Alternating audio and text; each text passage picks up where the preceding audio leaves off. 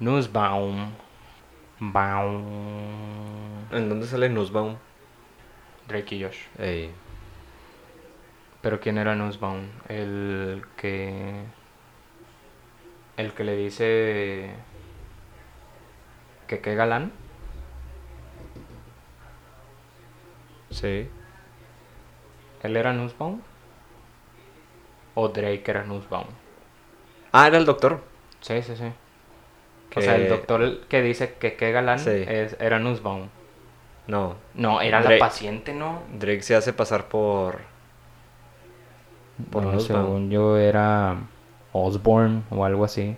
¿Nosborn? Sí, era Nosborn, qué galán. Porque no dice Nussbaum, qué galán. Mm, Bueno. Así, mata una mosca. Viajero en el tiempo, mata una mosca. Muy bien.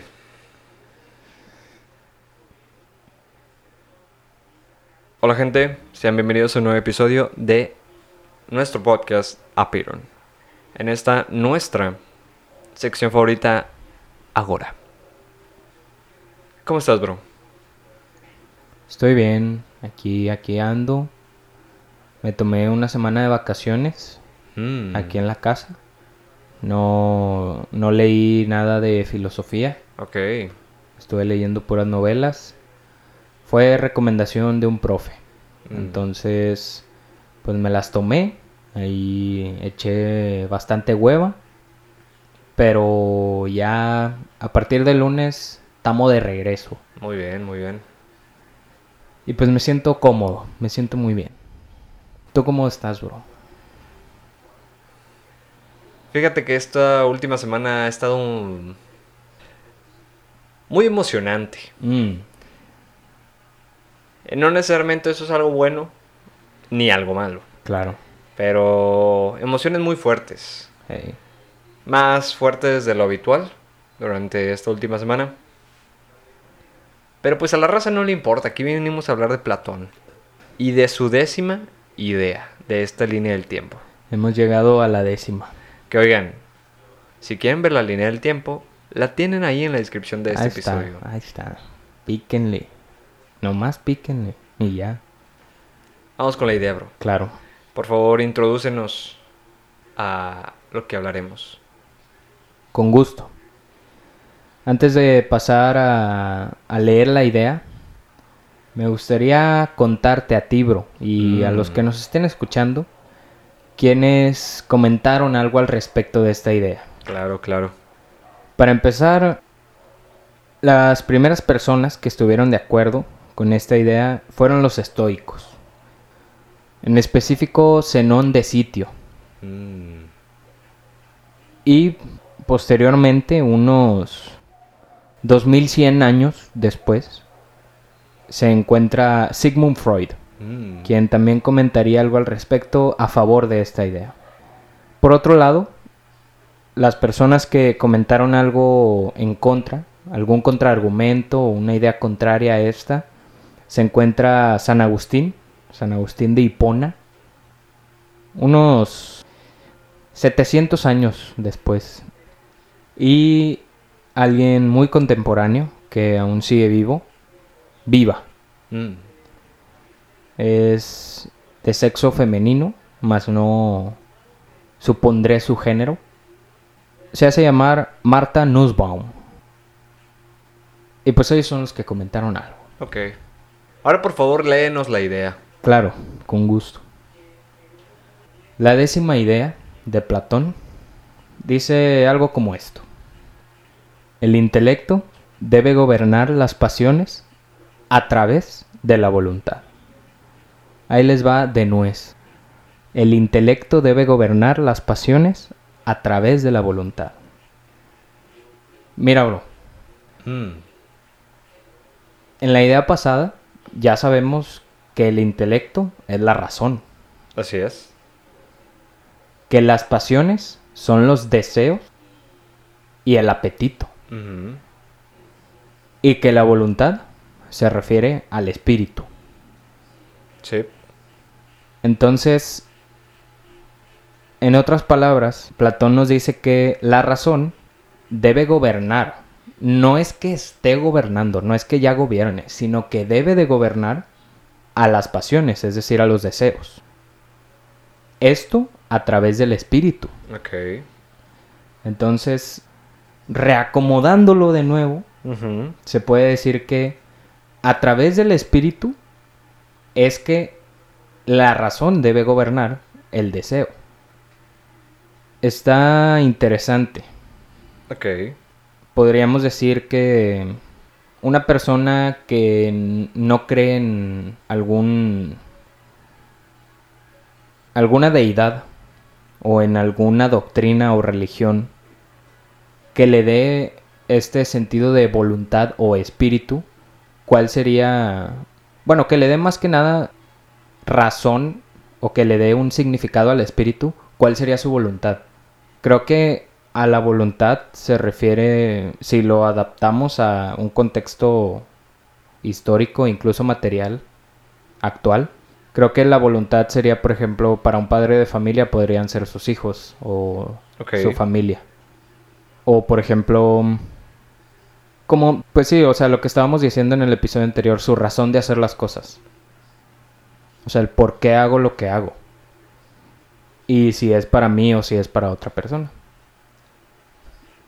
¿Cómo es que a través de este por qué haces lo que haces, a través de esta voluntad, es que mi, mi racionalidad debería gobernar a mis deseos?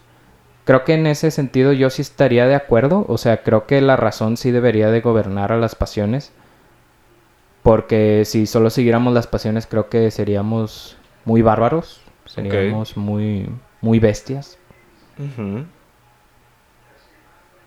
Y también pienso que se refiere más que nada a que sigamos esta, esta voluntad. O sea, que mis acciones sean a partir de esta voluntad, del por qué haces lo que haces, ya sea tu familia, tus amigos o algo similar. Y que sobre esa base debemos actuar. Ya que el intelecto haya gobernado estas pasiones y podamos realizar la acción más lógica, ahora debemos de meter este lado de voluntad. Ahí es cuando se mete el lado de la voluntad, cuando ya vas a actuar. Mm. No sé si me di a explicar, ¿te revolví? Yo creo que el orden no es así. Ok. Yo lo interpreto que de acuerdo con tu voluntad, tu intelecto va a manejar tu deseo. Ok.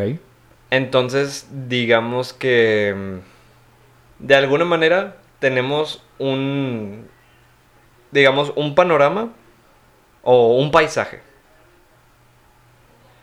Luego, nuestra voluntad nos enfoca hacia una parte en específico. Y a través de eso, nuestro intelecto va a controlar los deseos. Ok. Entonces yo creo que se parte de la voluntad. Ok.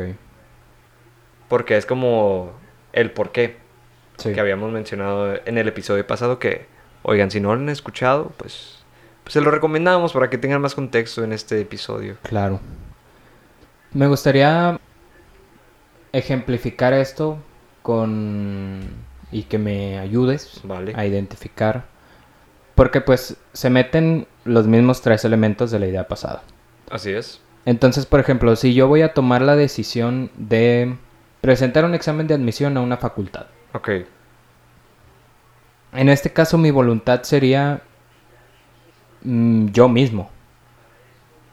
Porque estoy viendo por mi bien, o sea, y pero eso es lo que no tengo claro. O sea, Mm. mi voluntad en este caso sería esa o esa sería mi pasión. Sí, justo estaba pensando eso. O sea, ¿cuál sería en este caso hipotético de voy a presentar un examen de admisión a una facultad? Y es a la facultad que yo quiero entrar. ¿Es mi deseo o es mi razón de hacer las cosas? Creo que podemos empezar con un ejemplo un poquito más sencillo y relacionado. Digamos que un estudiante va a escoger su carrera. Entonces, digamos que su pasión es la filosofía. Ok.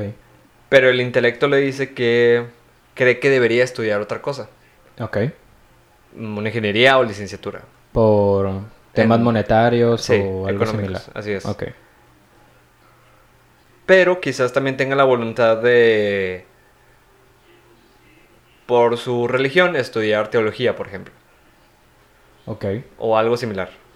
Solo para seguir con esta línea. Entonces, de alguna manera, uno habrá gobernado por encima de los otros. Sí. En el sentido de que, ok, o escogió filosofía o escogió la otra carrera o teología.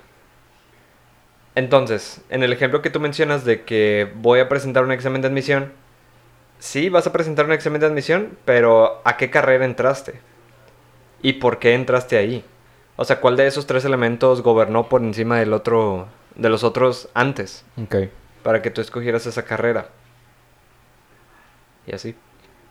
Sí, y creo que por esto mismo Platón decía que están en conflicto. Porque, por ejemplo, siguiendo el caso que tú dices, que su deseo, el deseo de esta persona hipotética es entrar a filosofía. El intelecto le dice que no va a ser lo más conveniente, Sí. pero ahí entra el factor de la voluntad. ¿Conveniente para quién? O sea, si yo no profesara ninguna, ninguna religión o no siguiera ninguna doctrina, mi voluntad, siguiendo con el ejemplo de hace rato, ser- podría ser mi familia. Entonces creo que ahí, por ejemplo, eh, ganaría el estudiar una ingeniería. Porque si quiero ayudar a mi familia, se puede decir que necesitas dinero. Pero entonces debemos, y creo que esa es una pregunta central, ¿debemos dejar de lado nuestras pasiones? O sea, eso sería lo que nos está diciendo Platón. O la otra pregunta sería si el intelecto, es decir, la razón, debería de como poner ciertos filtros a nuestras pasiones para determinar cuáles serían las más correctas de hacer. Sí. O sea, yo creo que en ese sentido sí debería tener algunos filtros o límites. Porque, por ejemplo, si estás en el examen de admisión, probablemente tienes mucho miedo y te quieras huir o algo así. Solo por mencionar algo Pues bárbaro. bárbaro. Solo por mencionar una actitud bárbara. Entonces, quizás tu deseo sea ese, pero dado que tu voluntad es entrar a esa carrera, porque ya te lo habías planteado que vas a entrar a esa, tu intelecto, tu razón te va a decir que no deberías hacer eso. Sí.